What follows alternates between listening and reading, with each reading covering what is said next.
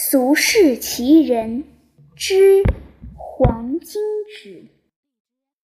黄金纸这人有能耐，可是小肚鸡肠，容不得别人更强。你要比他强，他就想着法治你，而且想尽法子把你弄败弄死。这种人在旁的地方兴许能成，可到了天津码头上就得栽跟头了。码头藏龙卧虎，能人如林，能人背后有能人，再后边还有更能的人。你知道自己能碰上嘛人？黄金纸是白将军家打南边请来帮闲的亲客。先不说黄金纸。先说白将军。白将军是武夫，官至少将。可是官做大了，就能看出官场的险恶。解甲之后，选中天津的租界作为安身之处。洋楼里有水有电，舒舒服服，又是洋人的天下，地方官府管不着，可以平安无事。这便举家搬来。白将军手里钱多，却酒色赌一样不沾，只好一样书画。这年头，人要有钱有势，就一准有人捧。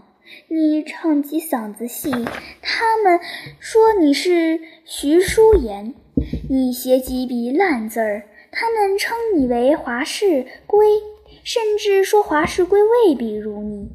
于是。白将军就扎进字画退不出身来。经人介绍，结识了一位岭南画家黄金纸。黄金纸大名没人问，人家盯着的是他手指头，因为他作画不用毛笔，用手指头。那时天津人还没人用手指头画画，手指头像个肉棍，没毛怎么画？人家照样画山画水，画花画叶，画鸟画马，画人画脸，画眼画眉，画樱桃小口一点点。这种指头画，看画画比看画的好看。白将军叫他在府中住了下来，做了有吃喝、悠闲享福的清客，还赐给他一个绰号叫金纸。这绰号令他得意，他姓黄，连起来就更中听。黄金纸，从此你不叫他黄金纸，他不理你。一天，白将军说：“听说天津画画的也有奇人。”黄金纸说：“我听说天津人画的是寿桃。”是脱下裤子用屁股沾色做的，白将军只当笑话而已。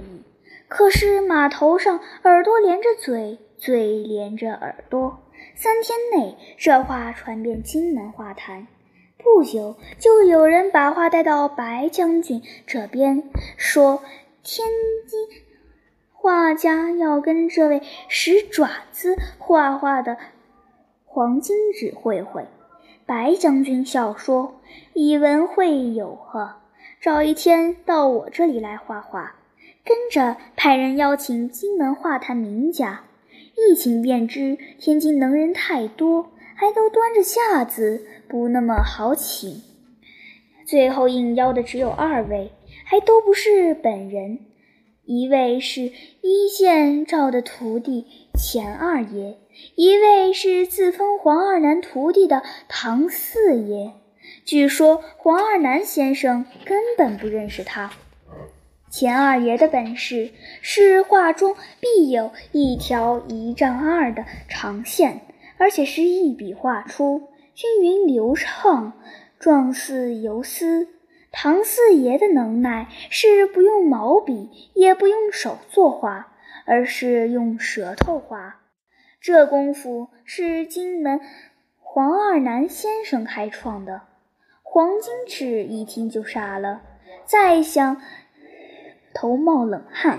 人家一根线一丈多长，自己的指头绝看不成，舌头话连听也没有听过，只要画得好，指头算嘛。正道干不成，只有想邪道。他先派人打听这两位怎么画，是麻法麻招，然后再想出诡秘的招数，叫他们当众出丑，破掉他们。很快，他就摸清钱塘二人底底细，针锋作对，想出奇招，又阴又损，一时必胜。黄金指真不是寻常之辈。白府以文会有这天，好在做寿，请来好大一帮宾客，个个有头有脸。大厅中央。放一张奇大画案，足有两丈长，文房四宝，件件讲究又值钱。待钱塘二位到，先坐下来饮茶闲说一阵，便起身来到案前准备作画。那阵势好比打擂台，比高低分雌雄，决生死。画案已铺好一。张正二匹的夹轩，这次画画预备家伙材料的事，都由黄金纸一手操办。看这阵势，明明白白是想先叫钱塘露丑，自己再上场一显身手。钱二爷一看张二匹，就明白是叫自己开笔，也不客气，走到案前。钱二爷人寿臂长，先张开细白手掌，把纸从左到右轻轻抚摸一遍。画他这种细线，就怕桌子不平，纸不平，哪儿不平整，心里要有数。这习惯是黄金纸没料到的。钱二爷一摸，心里就咯噔一下，知道黄金纸做了手脚，布下陷阱。一丈多长的纸下，至少三处放了石子儿。石子儿虽然有绿豆大小，笔墨一碰就一个疙瘩，必出败笔。他嘴没吭声，面无表情，却都记在心里，只是不叫黄金纸知道他已摸出埋伏。钱二爷这种长线，都是先在画纸两端各画一物，然后以线相连。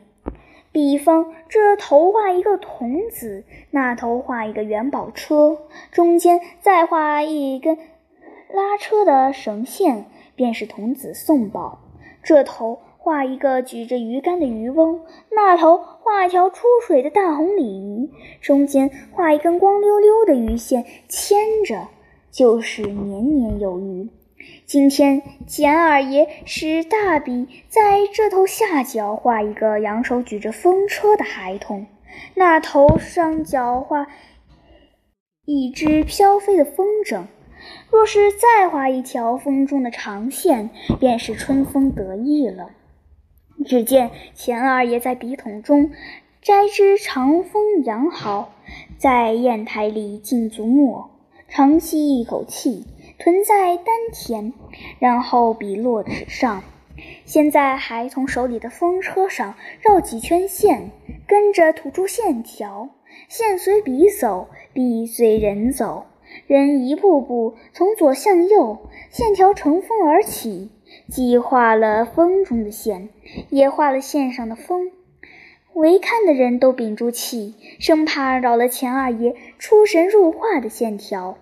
这纸下边的小石子儿在哪儿，也全在钱二爷心里。钱二爷并没有叫手中飘飘忽忽的线绕过去，而是每到纸下埋伏石子儿的地方，则在齐气提笔，顺顺当当，不出半点刻板，不露一丝痕迹，只把手里这根细线送到风筝上，才收住笔，换一口气说。献丑了，立即赢得满堂喝彩。钱二爷拱手谢答，却没忘了扭头对黄金纸说：“待会儿您使您那根金指头也给大伙画根线，怎么样？”黄金纸没答话，好似已经输了一半，只说：“等着唐四爷画完再说。”脸上却隐隐透出半点杀气来。他心里对弄花是舌头画画的唐四爷更有根。黄金直叫人把钱二爷的春风得意撤下，换上一张八尺生宣，舌画一役，天津人无人不知。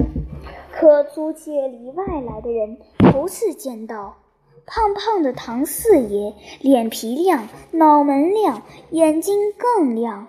他把小半碗淡墨像喝汤喝进嘴里，伸出。